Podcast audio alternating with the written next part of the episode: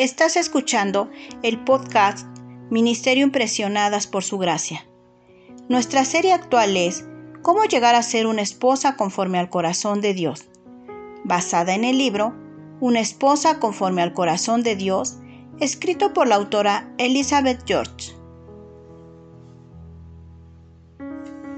Acompáñanos a reflexionar en los próximos días en el tema Trabajar en equipo. El título del episodio de hoy es Seguir el plan de Dios.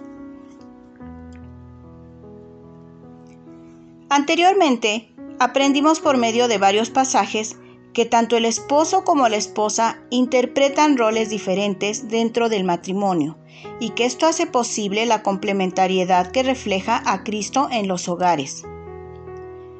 Ahora es momento de pensar en la actitud que adoptamos cuando conocemos el rol de cada uno. Regularmente, cuando conocemos cómo se deben de comportar nuestros esposos, tendemos a ser como supervisoras. ¿No te ha pasado? Creemos que estamos haciendo bien al supervisar a nuestros esposos y no nos damos cuenta de que estamos yendo en contra del plan divino de Dios. Nos creemos el Espíritu Santo en la vida de nuestro esposo y nos la pasamos señalando cada cosa que hace, sus faltas y defectos. Es por eso que quiero aclarar que cuando expusimos aquellos puntos acerca del rol de cada uno en el matrimonio, fue solo para conocer, comprender y aplicar en nuestras vidas lo que las escrituras nos enseñan al respecto no fue con el fin de que ahora te conviertas en la supervisora de tu esposo. Tú y yo debemos conocer lo que la Biblia enseña acerca del matrimonio para poder comprender el papel y los deberes que le corresponden a nuestro esposo y así comprender la inmensa carga que reposa sobre sus hombros, para que de esta manera podamos aplicar ayudándolo en todo aquello para lo que nos necesite. De ninguna manera sugiero con esto que debas supervisar o calificar el desempeño de tu esposo. Eso no resultaría ser muy respetuoso, ¿no es así? Dios es claro con respecto a su plan para el matrimonio, por lo que en vez de querer ser supervisoras de otros, deberíamos de supervisar de cerca nuestro corazón. Evaluemos nuestro puntaje como esposas.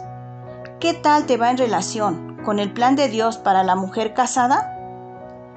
¿Hay tropiezos en tu matrimonio por no querer obrar como Dios te ordena?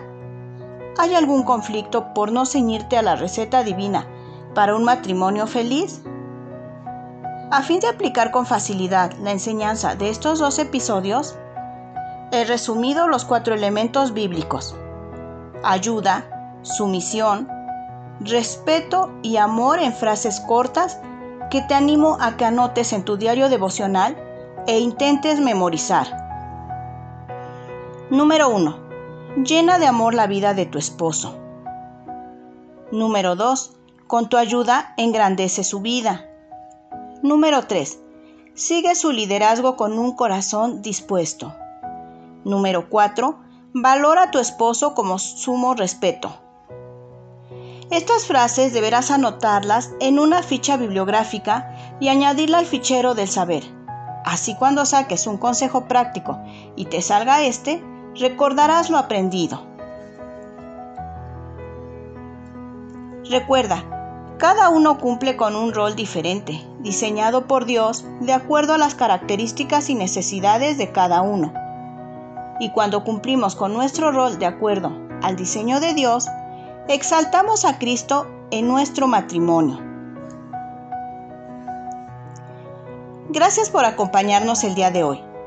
Nuestra oración es que el Dios de nuestro Señor Jesucristo, el Padre Glorioso, te dé el espíritu de sabiduría y de revelación, para que lo conozcas mejor y que asimismo sean iluminados los ojos de tu corazón, para que sepas a qué esperanza Él te ha llamado